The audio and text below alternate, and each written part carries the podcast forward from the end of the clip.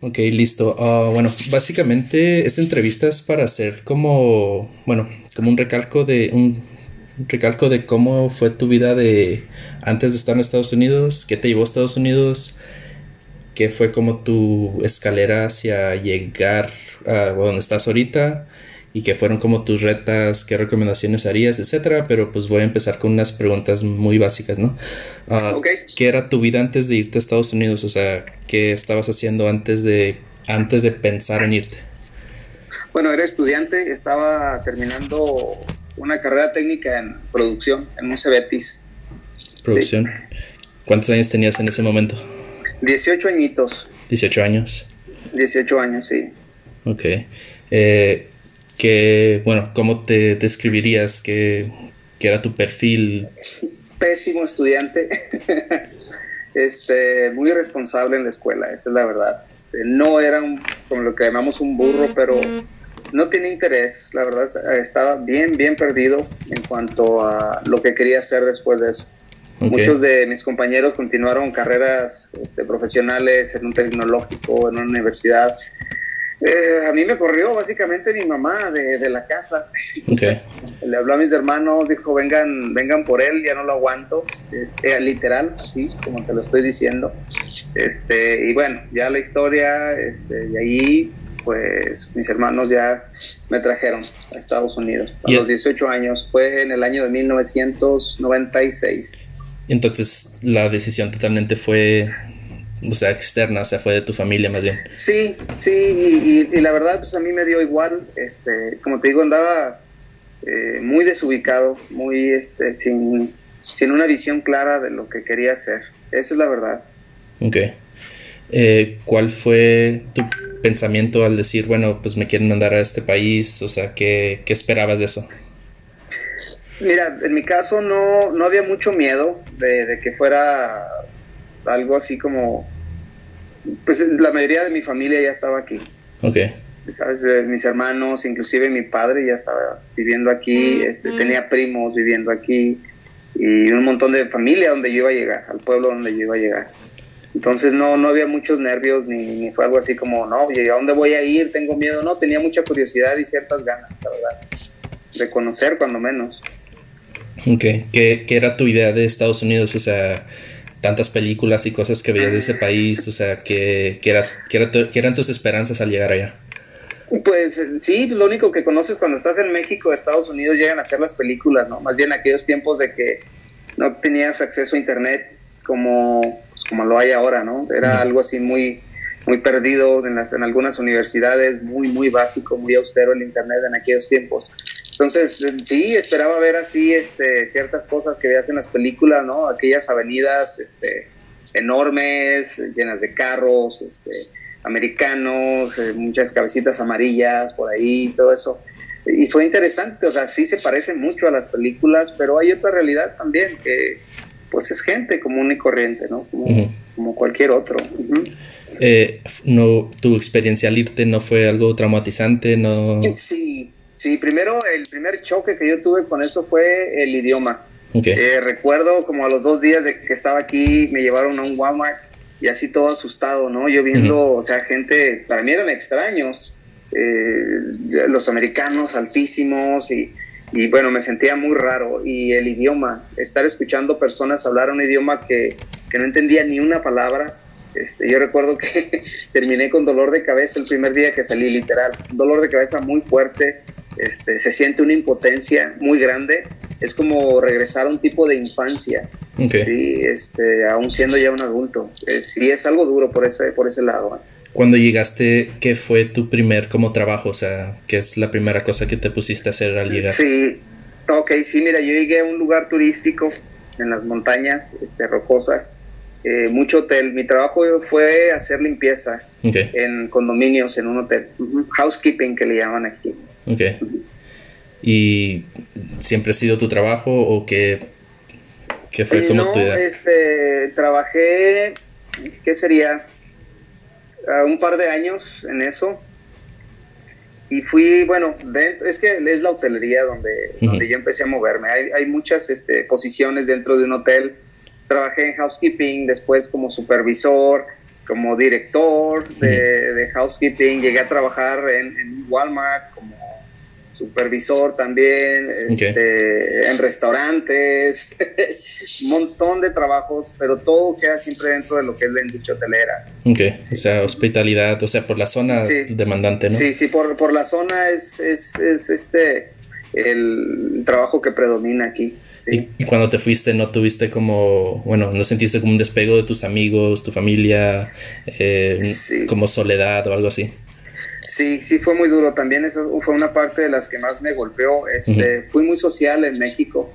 Tenía bastantes amigos y cuando llegué a este lugar donde vivo, eh, los latinos que habíamos aquí éramos muy pocos. De hecho, te llegabas a topar a, un paisano en, una tienda y te daba gusto, ¿no? Y hasta te lo saludabas así de lejos porque er, era raro encontrar este, hispanos en este lugar. Y ahorita, pues, somos ya la mayoría, creo yo, pero sí fue algo muy duro. Sí extrañé, este, cuando menos dos años en lo que empecé a adaptarme. Sí. Bueno, es como lo que nos pasa a nosotros que volvemos de allá para acá y extrañamos todo de allá, ¿no? Nos da como... Sí. Nostalgia, ¿verdad? Una nostalgia muy fea.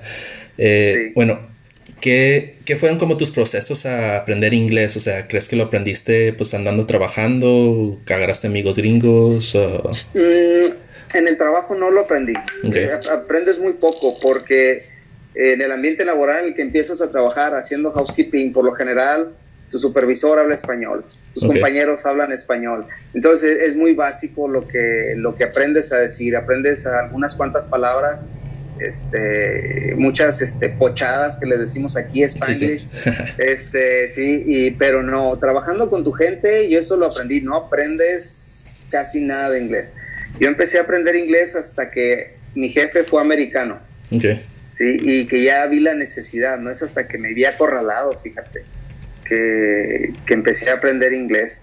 Eh, otro proceso de mi aprendizaje fue con dos sobrinitas que en aquellos entonces eran pues unas bebés, dos años, tres años, y veían programas infantiles, este, en donde a ellas les enseñaban inglés. Yo me sentaba con ellas, yo recuerdo aprender palabras y todo esto, la pronunciación, cómo escribirlas. Fueron este, mis pininos con el segundo idioma se fueron como hobbies pequeños que empezaste como que, bueno, necesito esto para esto y mira, pues está aprendiendo esto y me meto acá, o sea, más bien estar como curioso, ¿no? Curioseando y la necesidad, la necesidad también, como te digo, ya con un patrón que, que es este, un americano, este, pues yo ya tenía que buscar la manera de comunicarme, de pedir un aumento, ¿no? Cuando yo sabía que ya, tenía, este, tenía tiempo, yo tenía que arrimarme, inclusive este, llega el momento en que te cansas de estar pidiendo favores a alguien para ir a pedir una hamburguesa en un drive-thru, este, abrir una cuenta de banco. Entonces, me vi en la necesidad y parece ser que la necesidad es la mejor maestra. Este, aprendí rapidísimo. Yo pienso que aprendía ya, pues no fluido, pero ya me daba a entender, digamos, en seis meses a partir de que cambié de, de jefe a un norteamericano, sí. Sí, bueno, yo de niño allá más bien era como tráeme al güero para pues que me ayude a, abrir, a conseguir un departamento para que hable con la dueña de las propiedades o que eras el traductor. Era el traductor o llévame a la aseguranza porque no sé lo que me están pidiendo o cuánto me están cobrando. O sea, yo de niño lo vi lo viví como hasta los 13, 14 años de, "Oye, pues te doy 10 dólares si me acompañas a tal y tal lugar porque quiero comprar esa casa." O sea, era totalmente dependiente de la gente, pero porque trabajaba tanto que nunca socializaba, o sea, nunca hacía algo aparte. Eso es muy común que pase aquí. Yo, creo que es un gran error, o sea, porque, bueno, pues mi mamá también estuvo allá y pues nunca como que socializó, nunca hizo como amigas gringas, amigos gringos, entonces... pues se quedó como en esa esfera de latinos, entonces no, no agarró la idioma, no agarró la cultura en, ese aspecto. Bueno, sí, hay mucha gente que, que nos da miedo, ¿no? Los latinos a veces nos da miedo este, eh, el entrar a ese círculo que tú dices. Sí, es cierto. Bueno, ¿en qué punto llegaste en que dijiste, bueno, trabajar está bien, pero quiero hacer algo más? O sea, quiero salir de esta... Bueno, pues sabemos que cuando vamos a Estados Unidos la mayor parte de las veces pues terminamos en un restaurante, pues en construcción o algo. ¿Qué fue esa idea de, de ya salir y independizarte para ti?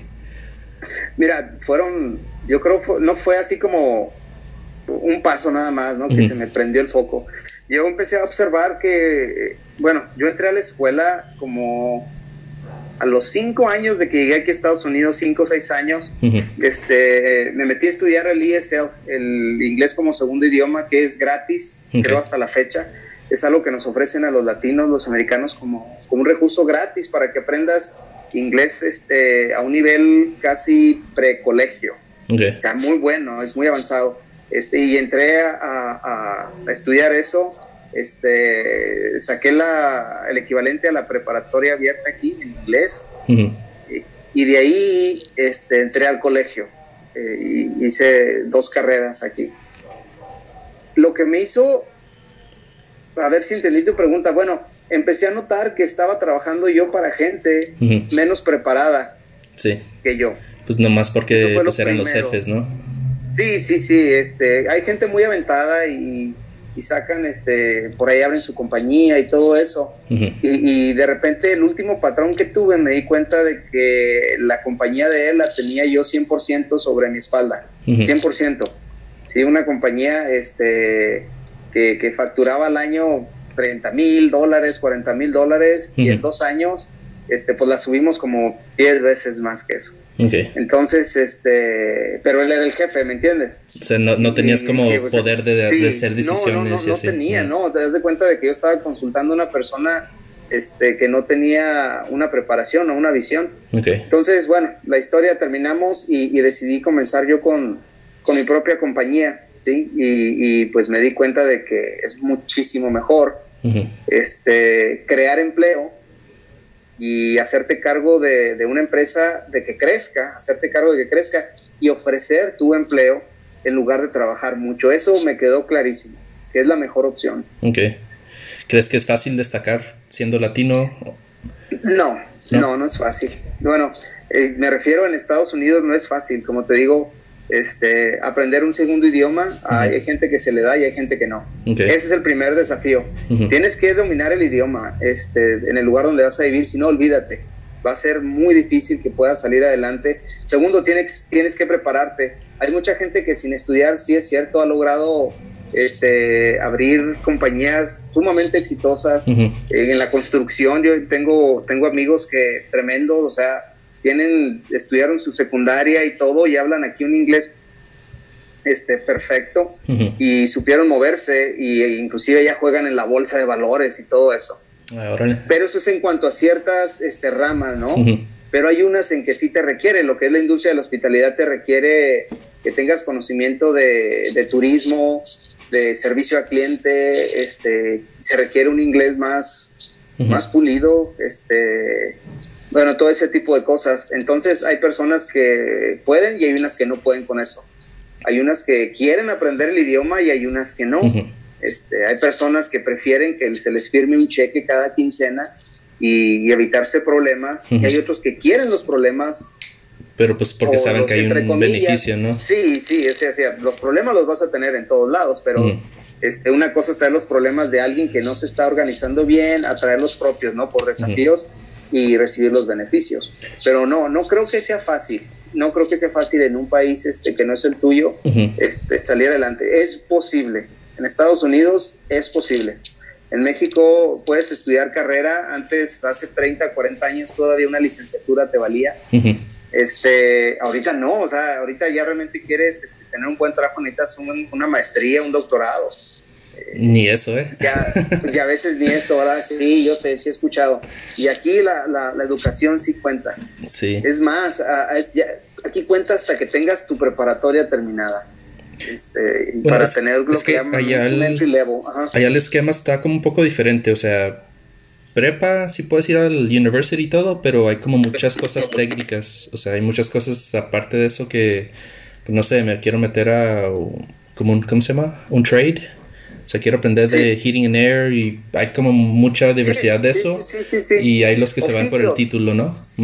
Sí, hay gente, aquí está padrísimo porque si tú porque allá sí este, pagan los oficios. Quieres meter en bronca, sí, sí, si tú tienes aquí sacas un, un, certificado de plomero, o sea, un plomero aquí gana 80 dólares la hora promedio. Sí. Donde yo vivo. Sí, y acá dices, este, bueno, soy plomero en México y pues apenas estoy pues comprando la comida. No, yo sé. Sí, sí, acá un plomero gana así, un carpintero, este certificado, olvídate. Eh, sí, aquí la educación cuenta.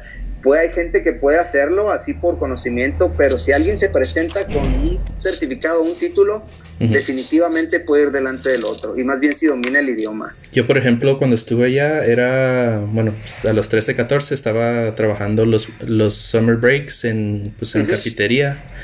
Pero yo siempre me di cuenta como que el jefe, pues el jefe no hacía nada, o sea, iba por clavos y, y ya, o sea, entregaba las casas, háganla en una semana y los demás a trabajar, pero no era que, no, no era, que era preparado, no era eso, sino que ya sabía cómo estaba el trabajo, o sea, conseguía los contratos, conseguía la gente, a la gente le pagaba lo que pues, le parecía a él y él se quedaba pues los, los rendimientos más grandes.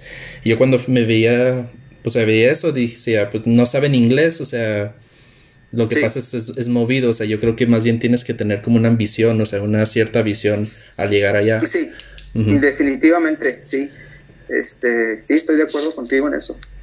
Si, si no traes este un deseo, ya es más un deseo de salir adelante, ¿no? De que el esfuerzo que hiciste en tu país este, sea valorado, que tenga mayor peso, cuando menos, este, no la vas a hacer si necesitas venir con un deseo de echarle ganas. Eh, es un país que el que trabaja no le va a faltar nada. Y bueno, ahora que ya tienes, bueno, muchos años allá y todavía tienes contactos con tus amigos que conocías en esos tiempos, ¿qué, qué diferencia notas en la vida tuya y en la de ellos? Ah, híjole, buena pregunta. Ah, sí, tengo todavía mis amigos de, de la preparatoria, varios de ellos uno de ellos está aquí, de hecho, este, es mi vecino. Y bueno, no sé en cuánto te refieras a, diferencias. Este, bueno, pues obviamente hay, Obviamente hay diferencias pues económicas, ¿no? Pero pues en estilo de vida, o sea, en tiempo libre, ¿qué crees que son las diferencias entre México y Estados Unidos? Ok, mira, bueno, en, cuanto económico, eh, lógico, ellos tuvieron pues desafíos diferentes a los míos, ¿sí? este, tengo amigos contadores, este, ¿cómo se llama? Licenciatura en... Um,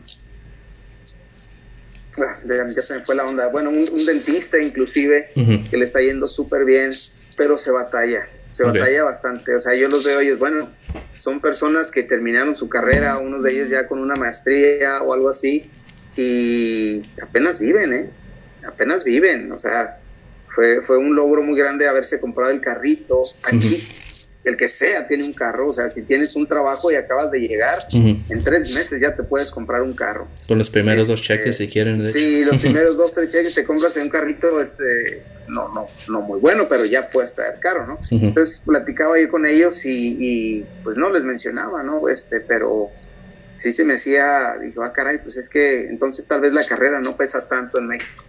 este, en la cuestión educativa, pues yo tuve la, dicha, la fortuna, me siento afortunado de haber estudiado en México, de haber estudiado aquí. Este, en México, gran parte de lo que a mí me desanimó fue, fueron los maestros. no todos, sí, pero no, yo pienso que un maestro tiene que tener vocación y un interés genuino para que inspirar a sus alumnos. Y no, allá era terrible. No sé cómo estará el sistema educativo ahora. Espero que mejor. He escuchado que ya ha habido bastantes cambios, eh, pero cuando yo platicaba también con, con, mis amigos, este, pues sí eran licenciados, ¿no? Eh, ingenieros y todo, pero a veces no notaba yo eso que puedes notar en alguien que aquí terminó una carrera de cuatro años. Este, había algo, no, no sé exactamente qué decirlo. Y no, que no, no, tal vez no sea el nivel académico, pero sí podemos decir la civilización, ¿no? Este, México es un país con mucha cultura, padrísima, muy rico en cultura, pero definitivamente eh, la civilización en, en, Estados Unidos, en contraste, eh, nos llevan bastante tiempo de ventaja. Eso es una realidad. Yo también, por ejemplo, me he dado cuenta como que, bueno, sí tengo varios compañeros y todo, pero hay veces como que digo, como que no saben ni siquiera lo que estudiaron, no, no saben cómo implementarlo. Eh, nos quedamos con esta pésima idea de que no hay trabajo y nos quedamos como atrofiados así solos, o sea, no hay como una, no hay como una visión sólida, es lo, que he sentido mucho. Sí, sí, sí. Siento como que muchas veces se persiguió el título, más que nada, poder decir soy ingeniero, soy arquitecto, soy, soy, soy, soy esto, pero no tenían la esencia. Yo creo que eso es la, la palabra que yo buscaba ahorita, de lo que es realmente un profesionista, como yo los conocí aquí, que tal vez no tiene nada de malo y no estoy diciendo que no sean capaces, sí, pero este, sí, sí noté algunas diferencias cuando hablaba con ellos, ¿cómo no? Ok.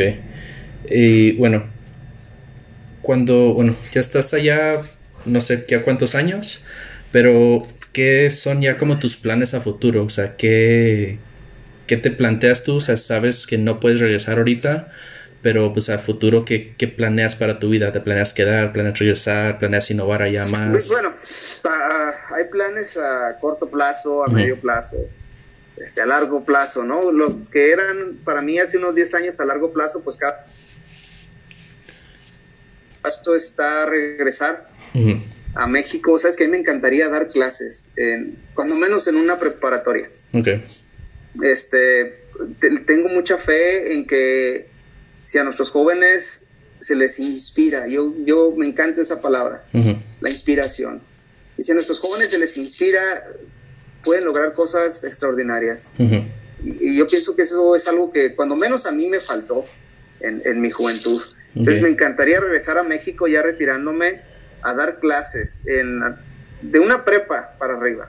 Okay. Este, y con, con, la idea y el afán de, de aliviar a los chavos, de cambiarles la visión, de, de inspirarlos, como ahorita, a que busquen y ofrezcan lo mejor de sí para en sus carreras que vayan a buscar. Pues que sabes, muchas de las veces, bueno, o sea, sí vamos a la escuela y todo, pero no hay como no sé, hay, hay, muchos hogares quebrados, o sea, no, no está papá, no está mamá, o sea, no, o no hay alguien que, que, esté fuera de la esfera que realmente les diga, oigan, pues está bien esto, pero pueden hacer lo otro, o sea, no se queden nomás con lo básico, o sea, pueden aspirar a más, pueden llegar a hacer más cosas, o sea, como que falta mucho poder a, a darle a, a, los jóvenes de como que tengo voluntad y yo puedo manifestar, o sea, lo que yo quiero, ¿no? Sí, estoy de acuerdo. Mira, este, creo que el, problema es de que a veces te, te, suben a un camino y no sabes ni por qué llegaste ahí. Eh, en mi caso, o sea, yo cuando entré a, un Cebetis, que fue la prepa allá, me habló un amigo, oye, voy a entrar al Cebetis, ¿te inscribo? Pues sí, inscríbeme. este, hay estas carreras, ¿cuál quieres? Pues yo voy a entrar a esta. Ah, pues inscríbeme en esta también. De ese tamaño está este, la, la desubicación a veces en la vida de los jóvenes en en México, este, digo, pues yo lo viví, yo lo viví, pero recuerdo los buenos maestros. Los buenos maestros los traigo todavía encima, fíjate, contaditos, así con la palma de mi mano, y me doy cuenta de que el impacto que ellos tuvieron en mi vida está todavía ahorita, con mi familia, con mis vecinos, con en mi, en mi trabajo, ¿me entiendes? Ahí están los buenos maestros, entonces creo mucho en eso. Entonces, volviendo a la pregunta, planes a futuro, pues lógico, retirarme, pero siendo productivo, sirviendo, sirviendo, quiero ir a servir a mi país. Ok. Que, bueno, ahorita, bueno, vamos a hacer dos escenarios, ¿no? Cuando tú estabas aquí, ¿realmente veías que la gente prosperaba? O sea, ¿había negocios? ¿Había como una esperanza de, pues, realmente destacar aquí? ¿O literal ya todo estaba basado en irse? Ya, Mira, no dudo que sí haya, sí exista eso, ¿no? Pero en, la ciudad donde, donde somos tú y yo, este, no se veía mucho, nada más veías que la gente prosperaba porque tenía una tienda ahí en el centro y, vendían ropa o vendían muebles o vendían electrónica. Pero pues, ¿qué te inspira eso? ¿no? O sea, abrir una tienda, entonces, ¿qué onda, no? Este, o, te dabas cuenta de que como íbamos en la sierra, ¿no? Bajaban de repente los, los que le llamamos los chutameros, ¿no? Los drug dealers, eran las únicas inspiraciones que podías ver para, para arriba, ¿no? O abrir un comercio, un negocito así, o, dedicarte a lo otro. Este, eso fue en cuanto a la ciudad. No dudo que en ciudades más grandes si pudieras ver profesionistas, emprendedores, que empezaban desde cero con una idea y terminaban ofreciendo un producto este, padrísimo a la gente, valioso, nuevo, innovador. Eh, no se veía en donde yo vivía eso, la verdad. Ok. ¿Y ahorita crees que, tengas algunos desafíos al, estar allá sin papeles o algo? Ah, O sea, ¿crees que te limiten en una cierta forma? O sea, ¿tu vida sería diferente? sí, sí, hay limitantes, pero en, mi caso la única limitante que puedo tener es no poder ir a visitar a mi familia en México y regresar a mi casa. este, de ahí en más, eh, la limitante más pesada es el miedo, ¿no? El que te infunden. Ya ves ahora con el nuevo presidente cómo estuvieron corriendo este rumores de que iban a haber redadas. Yo tengo 20 años aquí, no conozco la migra. Sí. Este, de hecho, mucha gente dice, bueno, Trump sí hizo pues los comentarios racistas y lo que tú quieras, pero pues yo recuerdo la administración de Obama y Obama deportó más gente que nadie, o sea, y como que no lo recalcan mucho en las noticias también. Sí, a veces somos demasiado sentidos, este, en ese sentido los mexicanos somos muy unidos, ¿no? O sea, si nos echan bola, este, no te metas con nosotros, ¿no? Sí. Pero mira, no sé, algo tal vez de lo que me ha ayudado este, vivir aquí en Estados Unidos es a tener una visión un poquito más neutra, sí, este, la, política es medio tramposa, ¿no? Pues en todos lados. Este, a veces sí, te enseñan la, mano izquierda y con la derecha hacen trampas. Eh, y he observado, lógico, me asusté cuando entró el presidente Trump, este, como la mayoría de los que estamos aquí, eh, pero lo he observado, lo he observado. Creo que la gente que votó por Trump, más que votar por él, votó por lo que no es el, típico político que hace mil promesas y no cumple nada. yo pienso que la gente ya estaba harta. Deja tú ya el partido, demócratas o republicanos, este, ya la gente ha estado harta aquí de, las mentiras y del, control horrible que a veces tienen sobre la gente y todo eso. Entonces, uh, sí, sí afecta, pero es más el miedo. si el latino se informa bien, eh, se dará cuenta de que este es un país muy generoso. Sí, como te dije, te abren la escuela gratis, a cierto nivel, claro, ¿no? Sí, sí. Este, para que aprendas, este, saques tu prepa terminada gratis, inglés, o sea, con costos bien simbólicos, bien mínimos. Eh, el, americano los tachan, no sé, mucha gente racista, no es cierto, o sea, de mis mejores amigos son americanos y son personas este, padrísimas, este, muy sensibles, eh, como hay en todos los países. Eh, entonces pienso que los peores desafíos ha sido el miedo, más que nada. El miedo. Este, sí, el miedo. ¿Crees que Trump ha cumplido con, bueno, pues con lo que dice que ha mejorado la economía, todo eso? Sí, sí, ah, sí, sí, definitivamente.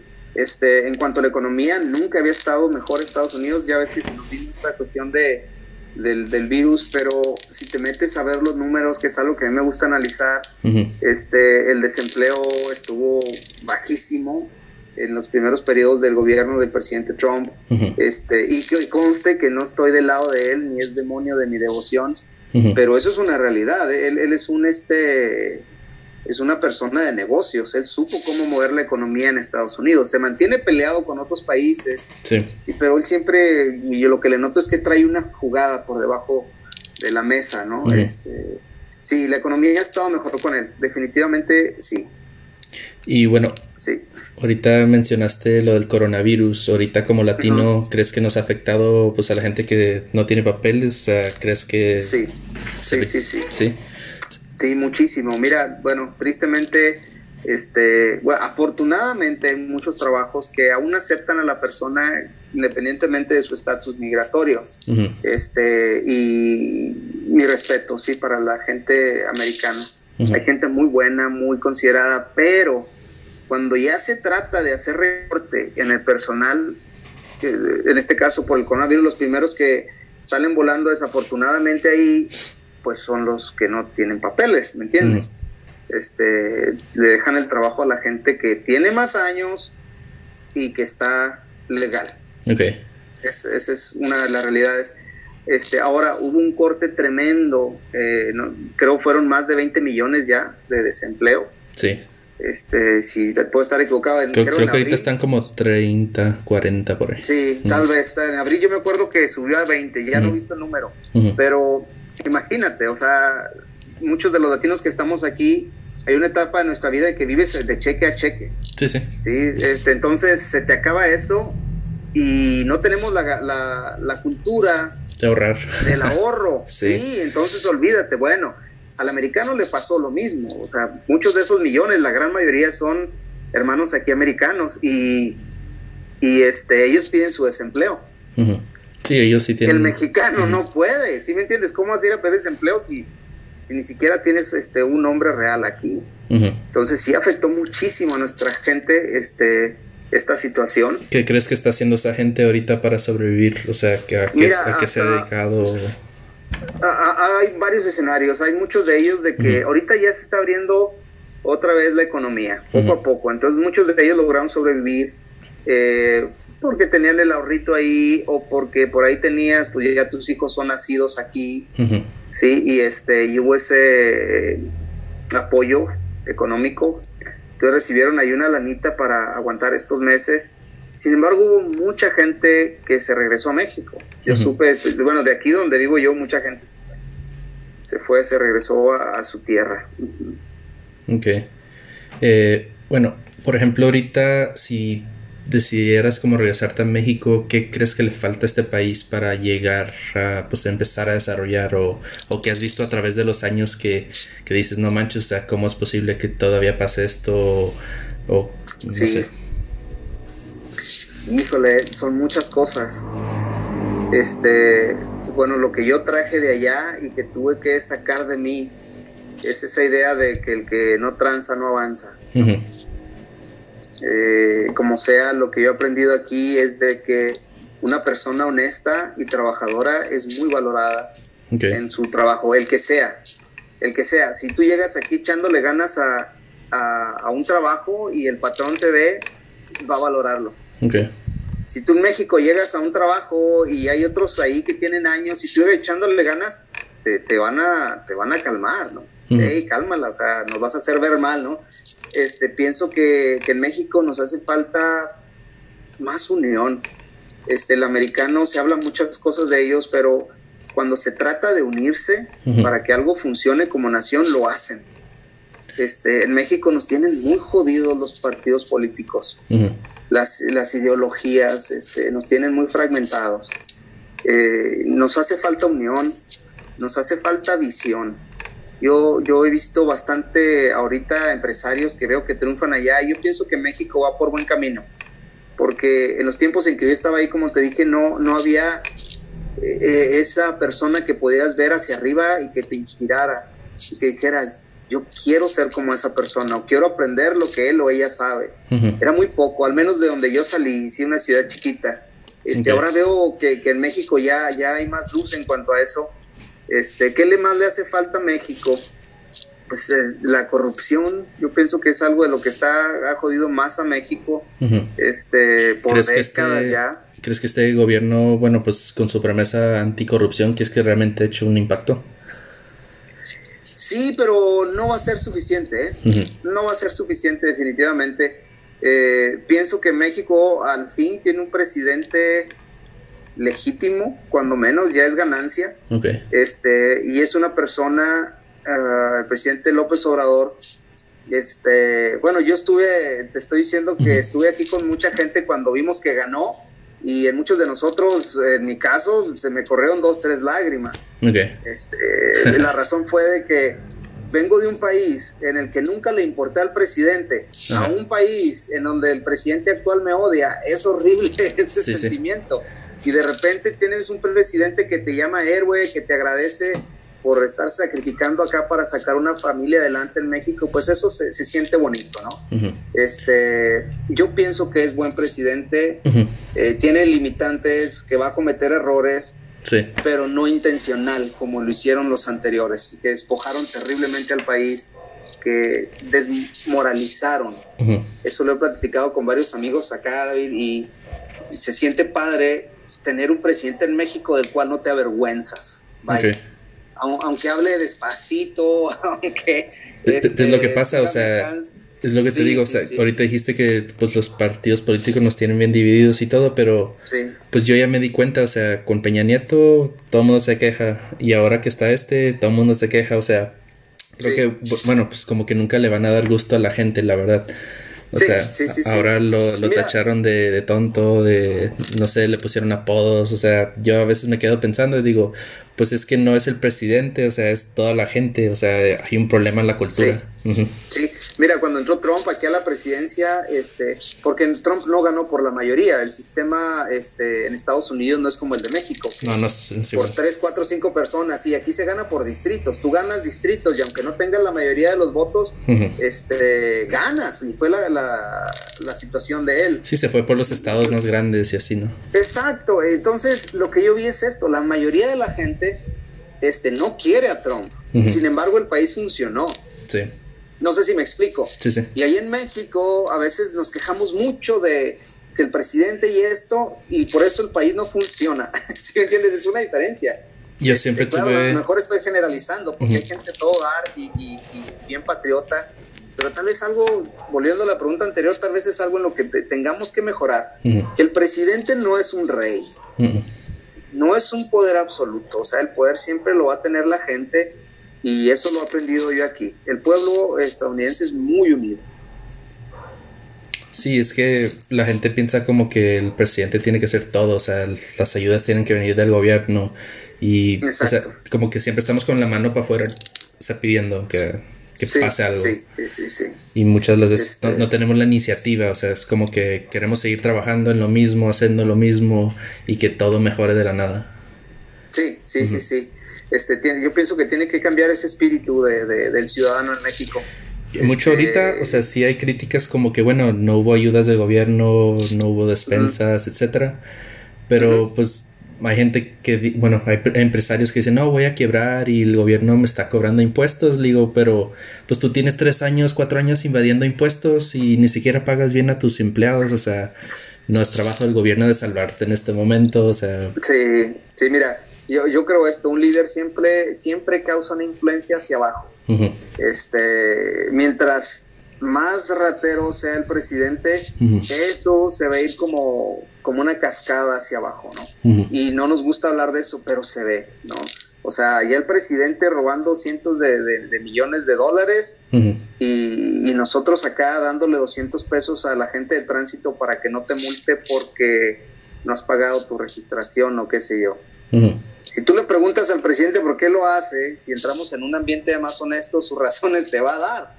Y si le preguntas al que le dio los 200 pesos al tránsito, pues también tus razones se van a escuchar muy justas, ¿no? Entonces, creo que si tenemos mejores líderes, más que lo que hagan por ti, es lo que te pueden inspirar a hacer, más que nada. Este, y yo creo que en México va a suceder. Va- eh, va- no puede seguir. México ya no aguanta presidentes como los que teníamos antes. Ya no hubiera aguantado un madrazo de ese tipo. Otro Peña Nieto, otro, otro Fox, por favor.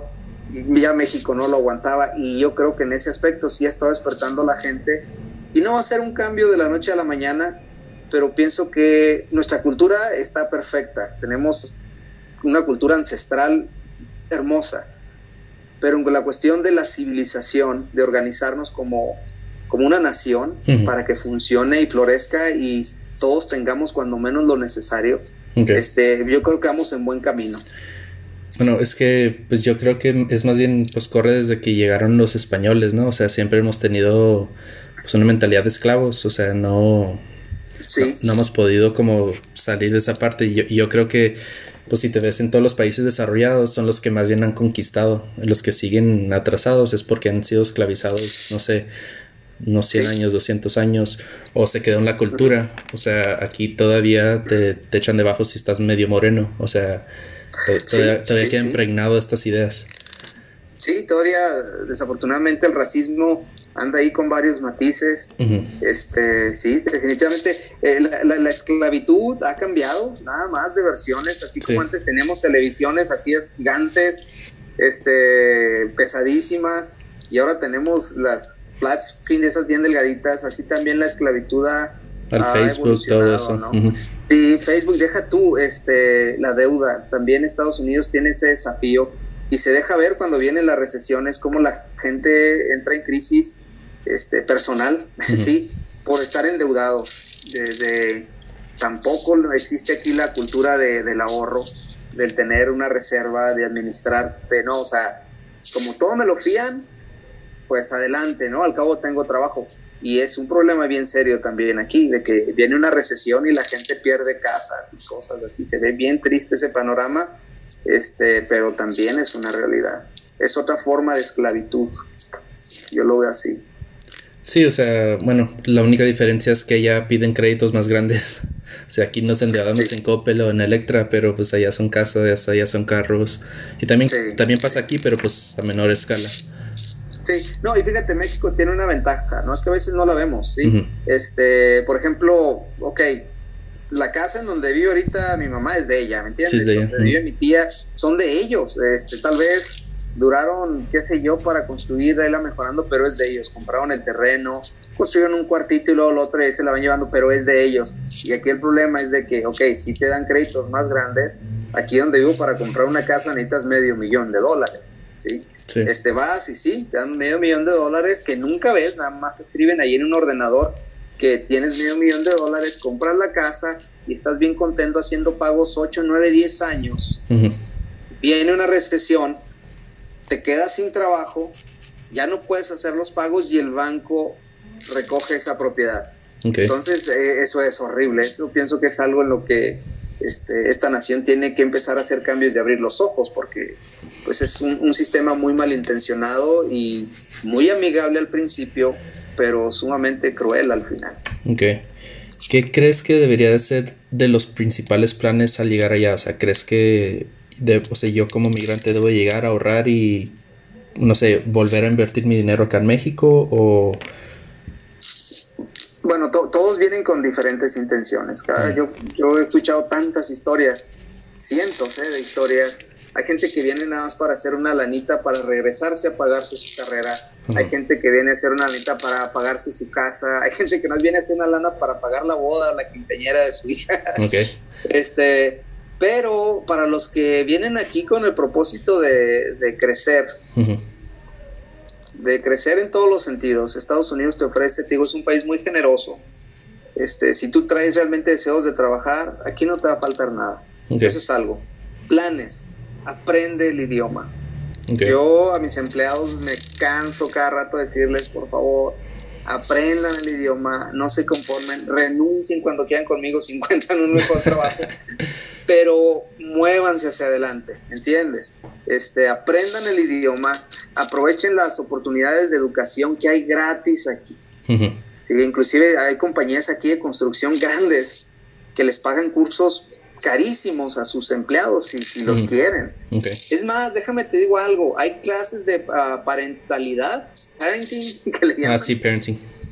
Gratis, en las que vas te dan de cenar, te enseñan cómo funciona el cerebro del niño, tácticas de crianza. Pues es, lo que digo, o sea, es lo que tiene Estados Unidos, o sea, hay tantos programas como Mini o cosas así, pero enriquece la cultura, o sea, le da, le da conocimiento a la cultura, o sea, es lo que ha faltado aquí como muchos programas así sociales de, ok, pues no sé cocinar en casa, eh, no sé cómo ser una mamá, no sé, un curso para ser mamá los primeros años. Hay, aquí hay cosas, aquí está, la gente que no aprende es porque tal vez no quiere. Pero te digo, si van a venir, aprendan el inglés, este, por favor, por favor, este, apéguense a las normas del país, eh, a las reglas donde vives, en tu vecindario, sé respetuoso, este, no contamines. Eh, los, los americanos, te decía yo, que nos llevan mucha ventaja en eso. Aquí un americano es muy raro que te tire un papel al piso. Sí, o, o, ven que, lo haces y de, de, volada, eh, ¿qué estás haciendo? Sí, hey, recoge, ¿no? O sacas a pasear al perro y el perro hace lo suyo y lo recoge. Yo me quedé así como, ¿what? Este, a mí antes también me daba asco ver que lo recogieran. sí, entonces es algo padrísimo porque cuidan mucho, cuidan mucho su país en cuanto a la naturaleza y todo eso. Entonces la invitación que tal vez le pueda hacer yo a mis paisanos que vienen para acá es que vienes a un país muy padre. Sí, este, los americanos nos quieren mucho, aunque escuche racismo y todo eso, la mayoría no son así, me consta. Tengo 20 años aquí. Entonces vengan, aprendan de ellos, aprendan cómo se cuida un país para que todo eso, si algún día te lo llevas a México, le va a servir mucho. Por ejemplo, en tu este, caso, ¿nunca has sufrido algún instante de racismo o algún momento incómodo? Sí, sí, claro, claro, claro. Este, es más, hace tres días alguien me dejó una nota en una de las camionetas de la, de la compañía y este racista, ¿no? De que ya estás advertido, no te queremos aquí en este edificio, prepárate las consecuencias. Pero sí, sí, sí, sí hay, sí todavía hay gente así. Y pero pues el racismo también lo he vivido yo en mi propio, la discriminación yo la viví en mi país, está bien cañón. Pero fíjate, aquí todo lo que tuve que hacer es hablar a la policía, la policía súper amable, patrullaron mis carros, este, le hablé al, al landlord de ahí, pasó esto, se sorprendió muchísimo, se disculpó, dice, no lo puedo creer que eso esté sucediendo en Pues es que funciona el sistema, o sea, cualquier cosita que pasa funciona. Sí, sí, sí, aquí sí le puedes hablar a la policía y van a hacer algo para ayudarte, le puedes hablar a... Yo le hablé, te digo, le hablé al, al, dueño del edificio y inmediatamente pusieron cámaras enfrente de los vehículos de mi compañero. Entonces, te digo, sí hay, pero no puedo decir que el país es así, definitivamente. Sí, la, la, mayoría de la gente es alguien, son personas pues como cualquier otra, pero hay es una cultura distinta a la nuestra que tiene algo que ofrecernos, ¿cómo no? Sí, o sea, lo que te menciono, o sea, allá funciona el sistema, o sea, pasaría algo así en México, como que bueno, aquí estamos a la orden y se van, o no, o no llegan en media hora o algo así. Sí, sí, sí, no, acá en cuanto me moví de volada, sí he, sí he tenido actos racistas, muchos de nosotros pasamos por eso, pero es mínimo, al menos donde yo vivo, es mínimo, no es algo así que tú digas que, que fue como en los tiempos de cuando nuestros hermanos este, uh, afroamericanos, la ellos sí la pasaron horriblemente aquí. Este, ahorita ya no es así, no tanto, salen casos, ¿no?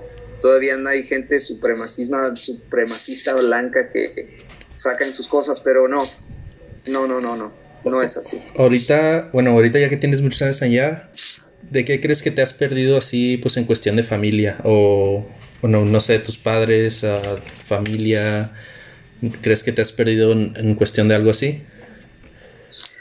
Pues, um, mira, parte de lo que me gusta mucho de mi cultura como mexicano es lo unido que es la familia. Yo mm. tuve la, la, fortuna de llegar a donde viven la mayoría de mis hermanos, primos.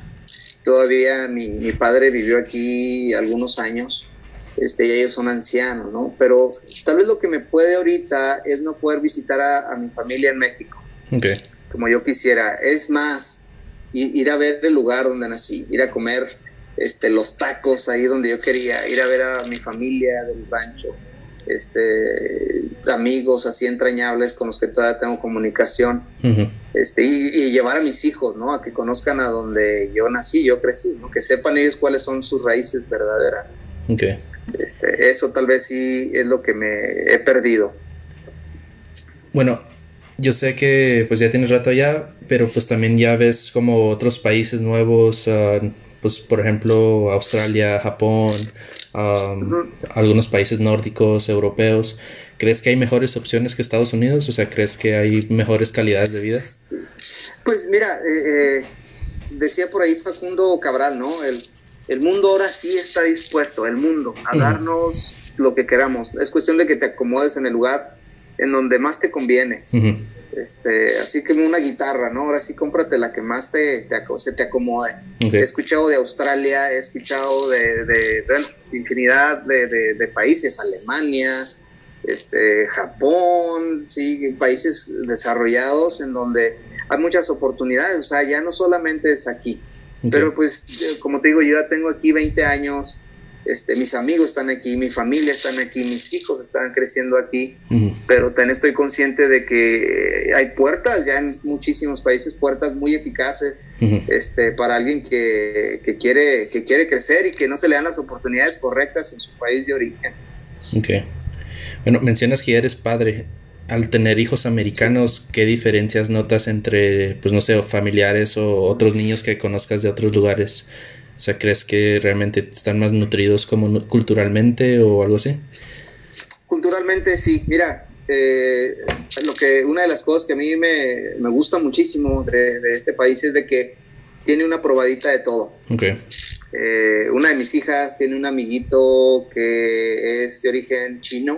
Este, ah, ¿de dónde más tiene? Bueno, hay de varios países. Aquí en el pueblito donde vivo hay comida de toda, cantonesa, China y todo eso. Culturalmente, te digo, algo que me gustó a mí mucho a mí de la escuela cuando empecé a estudiar aquí, eh, es que los maestros les interesas como estudiante. y, y, tus hijos sienten eso. O sea, yo tuve así literalmente profesores que hasta la secundaria me golpearon físicamente. Hasta la secundaria. tenía 14 años, sí, tenía 14 años y todavía un maestro de inglés me puso un madrazo una vez. Y dices, ¿qué onda aquí, no? Y lo peor de todo es que estábamos como acostumbrados a eso, ¿no? O sea, era normal. Sí, deja tú, en lo que era la prepa, pues en la prepa, en la primaria, los, los ah, cuatro maestras que tuve, las cuatro me pegaron y este, y ahí de ti vas y le dices a tu mamá y te pone otra parte, algo te pegó. Entonces los hijos sí crecen, es diferente, sí, tienes que adaptarte a ellos, fíjate. Ellos tienen mucho que enseñarte en cuanto a la crianza, que no puedes crear un hijo aquí como lo crearías en México. Okay. Eh, es un desafío que tienes que aceptar, de que de aprender, de que no tienes por qué ponerle unos madrazos a tu hijo porque no obedeció o gritarle o todo eso, porque no es así, aquí es distinto, ¿no? Este, y, mis hijos me han enseñado a ser padres de una manera, me gusta, es, diferente, tienes que romper paradigmas de tu propia crianza, pero me gusta y, funciona, son personas que lo tengo que admitir, este, me van a llevar años luz cuando sean unos adultos, mis, propios hijos. ¿Qué tipo de oportunidades les quieres dar? O sea, ¿qué, qué es la, o sea, qué esperas tú darles a su vida? Bueno, este, ellos tienen una ventaja. Mis hijos hablan dos idiomas, ya tienen una carrera ahí y no se han dado cuenta. Okay. Eh, eso es algo que yo quise desde un principio de que aquí en casa se habla solamente español. Okay. Ya ahorita hablamos inglés todos, ¿no? Pero eh, cuando estaban más chicos era español. Entonces mis hijos hablan español. este, eso es algo que yo les quiero dejar. Eh, la creencia por un Dios, ¿sí? es algo que les quiero dejar. Ofrecerles una oportunidad de educación superior avanzada. Eh, y yo creo que más, el mejor ejemplo hoy que les puedes dejar a tus hijos, eh, lo mejor que les puedes heredar es que crezcan en una familia donde sus papás se aman. Para mí esa es la mejor educación, este, porque ya hace una gran diferencia. Eh, darles un más que consejos, modelarles. O sea, si yo quiero que estudien, yo estudio. ¿Sí me entiendes? Y es algo que mi esposo y yo hemos hecho. Yo saqué una carrera mientras ellos crecían. Eh, que quiero que, que, vayan a aprender artes marciales, yo me fui por delante. Sí, y aprendimos taekwondo y kickboxing juntos. Y quiero que aprendan un instrumento, o sea, no nada más los aviento, yo les enseño. Este, tocamos juntos. O sea, no solo es dar el ah, consejo, sino tener un ejemplo ahí enfrente y mira si se puede. Sí, yo creo en la inspiración. Si tus hijos te ven hacer algo, tarde o temprano lo van a repetir. Entonces, que te ven haciendo cosas buenas. Y fíjate, eh, ellos saben, ellos se sienten más mexicanos que, estadounidenses, pero también mi esposo y yo hemos hablado de enseñarles a amar su bandera, que es su bandera ah, americana. este, tienen las dos nacionalidades, mis hijos son mexicanos, y se les habla de la historia de México sí, o sea, como que no pierden ese hilo, ¿no? Sí, sí, sí, o sea, ¿sabes qué, hijo? Tienes la ventaja de pertenecer a dos naciones, llévate lo mejor de las dos. Sí, sí, a veces se ve como que, bueno, pierden el hilo y ya no hablo español, ya soy americano, ya... o sea, hay, hay, veces que se ve muy feo eso porque dices, bueno, pues vienes, o sea, tu origen es de ahí, o sea, tu cultura debe de quedarse por un... O sea, te debe de quedar por algo, ¿no? O sea, para tener orgullo de tu origen, ¿no? Sí, México, como decías ahorita, la cultura de México es algo, es, tenemos un tesoro allá, culturalmente hablando, ¿no? Entonces, eh, qué padre que alguien que, que, tiene ese conocimiento, esa cultura, también la pueda venir a ofrecer acá. Si tú vas a, un restaurante, o sea, dicen aquí ya, que ya cambiaron este la, la, salsa por la... Quitaron la ketchup y es la, y es la, la ketchup y es la, la salsa, ¿no? El guacamole el americano le encanta la, la, comida. Por ejemplo, no sé si sepas este Chipotle Grill, el, los que hacen burritos. Sí, sí, Entonces, no, ¿quién crees que lo hizo? Lo hizo un americano. Sí, sí, sí, eh, también, un americano, este, si, si no me equivoco. Entonces, este, te digo, ya Estados Unidos es un país muy generoso, ya es, es una mezcla de tanta cultura que que, vivir aquí y si sabes vivir correctamente y te abres a, diferentes panoramas, este, de repente terminas de, amigo con un, este, un, hermano sudafricano, musulmán, y tú eres católico o eres mormón, y no hay problema, no hay problema. o te juntas, este, como te digo, yo tengo amigos de Sudáfrica, de Japón, este, de Uzbekistán, de Brasil, de Argentina, o sea, es hermoso estar aquí, te abres a posibilidades. No te segregues nada más con tu propia raza, ¿no? las, las, diferentes culturas de otros países que vienen aquí este, tienen mucho que ofrecerte. Sí, o sea, es lo que te digo, o sea, es un error que a veces cometemos, o sea, nomás nos quedamos con esa esfera de amigos y se te olvida que tienes tantas oportunidades, hay tanto de que nutrirte ahí que pues a veces se nos va ese tiempo y yo creo que es algo muy que, tenemos que recalcar, o sea, sí hay que salir, tratar de aprender, o sea, y pues no solo aprender, sino complementarlo, ¿no? Bueno, ya nos quedan cinco minutos, no sé si quieras agregar algo pues de tu parte o no, pues uh, gracias por la oportunidad, David, este, de platicar. Habemos muchísimos, este, uh, en mi caso, mexicanos que tenemos esa nostalgia de regresar a México y, enviamos lo mejor que podemos de aquí para nuestras familias allá. Este, y venimos a poner también en alto el nombre de nuestro país porque si es para estar orgulloso de ser mexicano es, un país extraordinario culturalmente hablando, este, que tiene como un símbolo su familia, la unidad. Tú sabes, este, nuestra familia es grandísima eh, y con sus bemoles, pero somos una nación muy grande. Entonces, no sé si hay, si va a haber paisanos míos que van a escuchar este podcast y que estén viviendo aquí, pues que se abran un poquito más, se abran un poquito más a, a las posibilidades de este país, que no le tengan miedo a aprender otro idioma, que no le tengan miedo a ir a meterse a la escuela, ¿sí? que no le tengan miedo a emprender, a empezar un negocio, a dejar de trabajarle a alguien. Este, y algo también que, me gustaría mencionar antes de, despedirnos es de que a veces es duro cuando estás acá y de repente yo me, me, pasó varias veces platicando con amigos en, en Facebook y hablé de política o la situación como estaba allá y das tu opinión y te dan para abajo bien gacho. No, que tú qué vas a saber, tú que vives allá, que y todo eso, y se siente horrible. Se siente horrible porque para estar acá, pues se, cuesta mucho. este, hay mucho a lo que tienes que sacrificar.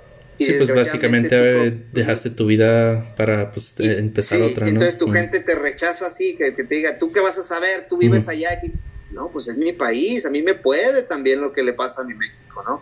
Este, hay un ombligo que todavía sigue conectado desde Chihuahua, donde yo vivo, hasta acá, ¿no? Entonces, este, sí que sean más considerados con eso, que no nos segreguen porque estamos acá Sí, es un sacrificio que hemos hecho por nuestra familia. y, siempre me decía un profe, o sea, no es que nos vayamos porque queremos, o sea, muchas de las veces las personas que se van, pues eran esos emprendedores que no, que no tuvieron chance aquí, que no, que no vieron otra manera de mejorar su vida. Entonces, pues esa generación es básicamente la gente que se quiso arriesgar. Sí, y fíjate, yo no traía planes de hacer nada aquí. ¿eh? Como te dije, venía perdido. A mí me inspiró la gente de aquí a salir adelante. A ver que aquí sí, sí, sí se podía hacer las cosas. Entonces, ah, pues no sé, un abrazo a, la gente que nos vaya a escuchar. este, aquí la estamos este, aguantando con el COVID. Está medio fea la cosa, pero esto también va a terminar. Siempre que ánimo. Vale, bueno, muchas gracias y pues también tendré un segundo segmento con otra persona que voy a entrevistar y pues vamos a seguir dándole a este podcast. Ojalá pues poco a poco vayan creciendo por los seguidores y la gente que nos escuche.